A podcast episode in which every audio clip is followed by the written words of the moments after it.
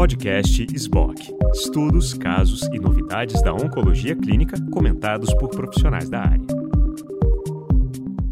Olá a todos. Eu vou comentar a respeito do câncer de pulmão de células não pequenas e mutação EGFR. Se nós considerarmos o período de 10, 12 anos atrás, nós tínhamos uma mediana de sobrevivência global na doença metastática da ordem de 12 meses com uma mediana de PFS para a primeira linha da ordem de seis meses. De lá para cá, nós observamos uma revolução não só na capacidade de aprimorar o diagnóstico, como também do tratamento. Uma dessas situações que foram aprimoradas foi justamente o tratamento da mutação do EGFR. Quem e como a gente deve testar esses pacientes atualmente?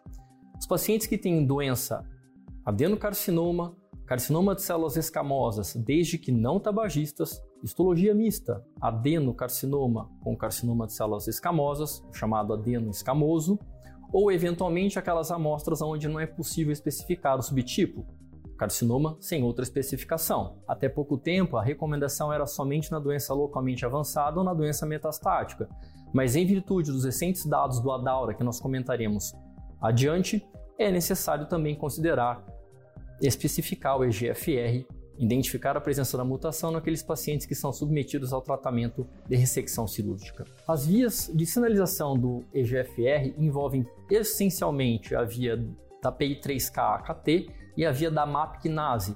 O receptor, quando mutado, ele sofre dimerização e promove sinalização contínua em cascata de sinalização em direção ao núcleo, desencadeando informação para que a proliferação celular de maneira contínua se estabeleça. O EGFR, como nós sabemos, acontece quando mutado em aproximadamente 15% dos caucasianos e há séries de até 40, 50% de mutação na população com doença metastática na Ásia. É raro em doença escamosa, mais comum quando o paciente não é tabagista nessa situação, e as mutações mais frequentes são a deleção do 19 e a mutação pontual L58 R no exon 21. O primeiro estudo que, na verdade, considerou a capacidade de identificação da mutação EGFR foi o YPAS em 2009. Nesse estudo, numa análise pré-planejada, os pacientes, depois de serem randomizados para receberem quimioterapia padrão para o momento ou terapia alvo molecular com uh, gefitinib, eram analisados sobre a perspectiva da mutação EGFR. O que se observou foi uma mediana de PFS favorável ao tratamento alvo molecular, com uma redução do risco de progressão da ordem de 50%, uma mediana de PFS de quase 9,5 meses, portanto, um pouco além daquela aguardada para a mediana de PFS clássica da quimioterapia.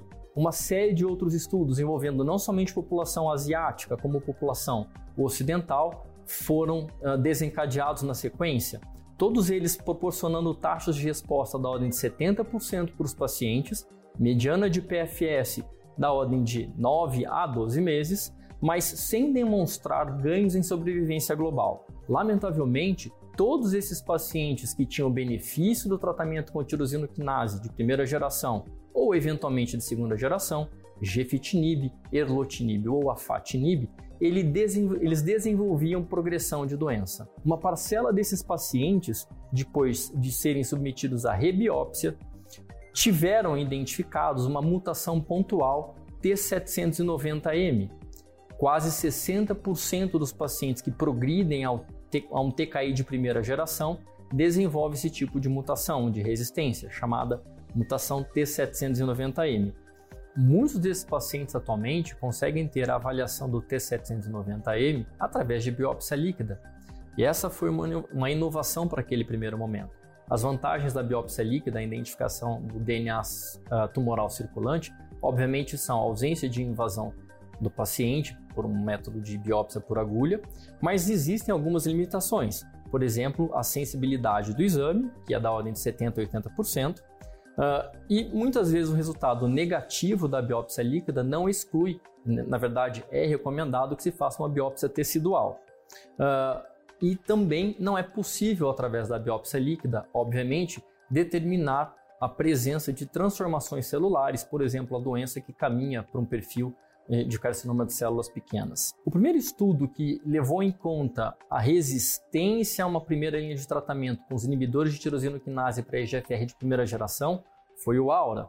Na verdade, os pacientes todos foram tratados inicialmente por uma, uma primeira linha e eles foram randomizados desde que tivessem a mutação T790 para receberem osimertinib ou quimioterapia padrão. Osimertinib, como sabemos, é um inibidor de TKI de terceira geração altamente específico e que, diante dessa especificidade do, de ligação ao receptor mutado, tem o potencial de diminuir as potenciais toxicidades ao tratamento. O objetivo primário era a PFS e a estratégia de osimertinib proporcionou uma redução do risco de progressão de doença da ordem de 70% para os pacientes em relação ao tratamento com quimioterapia e jogou a mediana de PFS, que já seria o PFS 2, para quase 10 meses. Obviamente que a estratégia teria que ser averiguada em uma primeira linha de tratamento e essa foi a proposta do Flaura. Os pacientes nesse estudo de fase 3, todos eles com doença localmente avançada ou já metastática, não era necessário mutação T791 é, para inclusão nesse estudo. Os pacientes apenas tinham que ter mutação EGFR, deleção do 19 ou L858R mutado, sem tratamento prévio e metástases em sistema nervoso central estáveis eram permitidos durante a randomização. Os pacientes foram então selecionados para receberem osimertinib ou inibidor de tirosina quinase de primeira geração, gefitinib ou erlotinib, e o endpoint primário para esse estudo também era PFS. Endpoints secundários eram taxa de resposta, duração de resposta e sobrevivência global. Em relação ao PFS da população tratada com osimertinib, inibidor de terceira geração, existiu uma redução do risco de progressão de doença da ordem de 54% em relação aos tirosinoquinases de primeira geração. Foi observado também uma redução do risco de progressão de doença em sistema nervoso central da ordem de 50%, com uma taxa de resposta para o osimertinib no sistema nervoso central de 75% aproximadamente, confirmando a ideia de que o osimertinib era bastante eficiente no tratamento das metástases em sistema nervoso central. Dados de sobrevivência global foram apresentados posteriormente e a mediana de sobrevivência global apresentou números impactantes. O osimertinib proporcionou 38 meses de sobrevivência global mediana em relação aos 30, 31 meses dos tirosinoquinases de primeira geração, projetando o que a gente tinha, portanto, há 10, 12, 15 anos, sobrevivência mediana global de 12 meses, quando o tratamento é baseado na seleção de pacientes através do diagnóstico molecular de precisão para esse número de quase três vezes mais, sobrevivência global mediana da ordem de 38 meses. Dessa forma, o osimertinib é considerado atualmente o tratamento estándar para pacientes que tenham mutação do gene EGFR com doença metastática em primeira linha de tratamento. Da mesma maneira, o osimertinib acaba em algum ponto desenvolvendo através de heterogeneidade tumoral ou seleção de clones ou pressão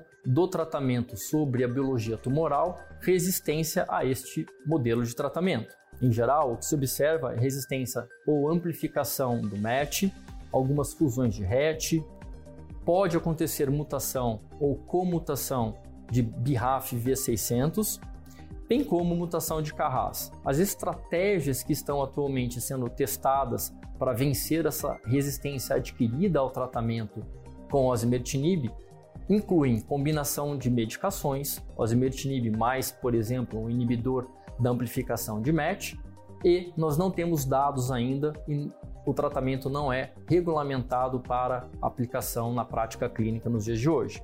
Mas só é possível entender qual é o perfil de resistência através de uma rebiópsia ou preferencialmente de uma nova biópsia líquida, o que vai proporcionar o um entendimento e a genotipagem do que está acontecendo naquele momento com o tumor e direcionar o tratamento da melhor maneira possível. Uma outra estratégia de tratamento adotada, que tem aprovação pelas agências regulatórias, é a associação de ramucirumab, um agente uh, inibidor da angiogênese, com erlotinib, um tirosinoquinase de primeira geração. O estudo Relay foi um estudo de fase 3 que demonstrou ganhos em termos de BFS da ordem de 19 meses, uma redução do risco de progressão de doença de quase 40%. Outra estratégia que eu pessoalmente não acho muito interessante em virtude das toxicidades importantes de grau 3 ou mais, inclui gefitinib, novamente um inibidor de tirosina quinase de primeira geração, em associação à quimioterapia. Há ganhos em termos de PFS, com redução do risco de progressão de doença da ordem de 50%, e também ganhos em termos de sobrevivência global, de acordo com esse estudo apresentado no JCO uh, em, uh, o ano passado. Entretanto, uh, o que nós observamos são toxicidades importantes que levam a uma limitação dessa estratégia de tratamento e que acabam não conferindo qualidade de vida em termos do tratamento para o paciente. Algumas situações especiais merecem ser mencionadas com relação à mutação do EGFR. Uma delas é a mutação de inserção que ocorre no exon 20. A gente sabe que essas mutações elas proporcionam resistência ao tratamento com as tirosinoquinases de primeira geração, os inibidores de TKR de primeira geração e muitas vezes de segunda geração também.